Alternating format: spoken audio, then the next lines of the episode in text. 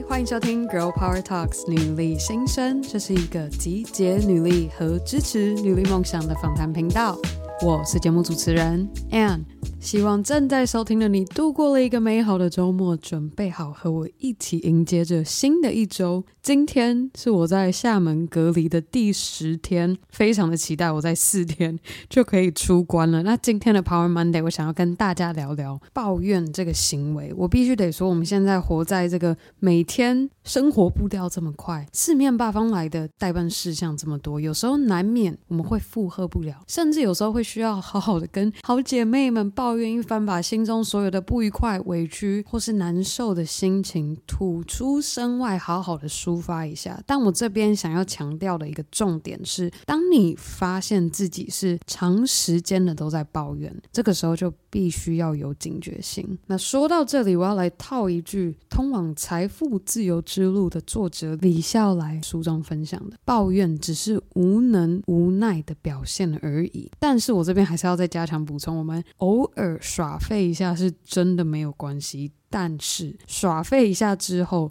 振作起来，就要去找抱怨的这个问题根源是什么？有什么方法可以去解决它？那如果我们的现阶段找不到方法，那就代表我们的能力范围在现阶段还没有办法去解决。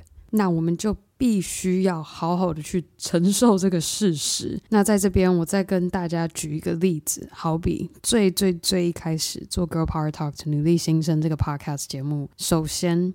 一开始非常少台湾人知道 Podcast 到底是什么东西。接着受约访的人其实也都还也根本不知道我这个节目做出来到底会是什么样的形式呈现，到底节目的意义在哪？他们可能没有办法非常的明白。因此就有一个完全能够理解的常态是，我其实在前期做约访录音的行程，经常甚至是几乎。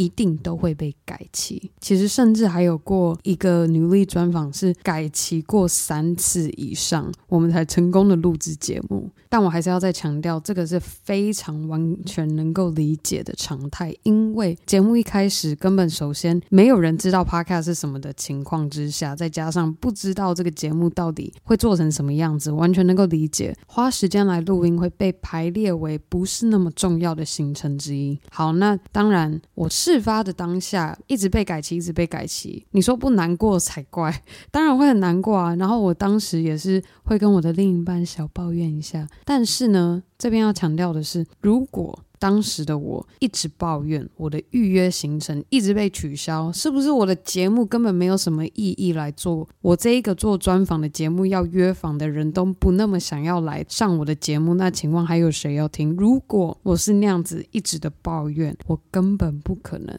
可以坚持做到现在。那当时的我。选择不抱怨，我选择专注于用心做好我的节目内容，用心的诉说每一个精彩的女力故事。直到上个月，我终于邀约到企业中优秀的女力，而且甚至我们在录制节目前，还跟这一间公司的总经理、行销负责人，还有多位团队成员一起开会。而且我必须得说，当时在开会的过程中，我内心都还在震惊着：天哪，什么时候我们女力专访的出访变成是一个正式的团队会议了。那今天跟大家分享这些，可能会让正在收听的你难以想象，女力新生这个节目是这样走过来的。但我必须得说，真的是当时选择不抱怨，专心做好我的能力范围内能够做好的事情。也希望今天这个分享可以给大家作为一个支持和勉励。我们碰到的事情再难都没有关系，因为我们完完全全有能力去选择。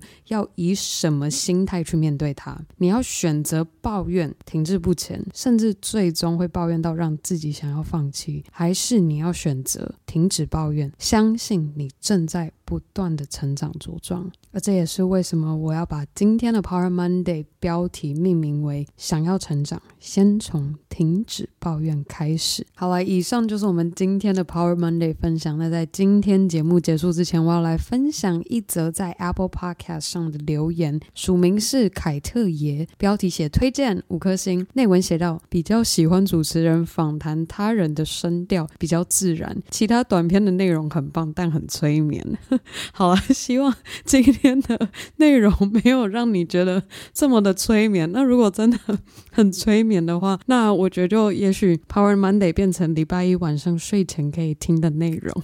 好，那还是非常感谢凯特爷给我们的留言。如果你和凯特也一样喜欢《女力新生》这个节目，千万别忘记，你也可以和他一样帮我们在 Apple Podcast 上帮我们打星和留言，又或是也可以在 IG 动态上标注 Girl Power Talks 的账号，让我可以认识你。有更好的，还可以和你的好姐妹们一起分享女力精神。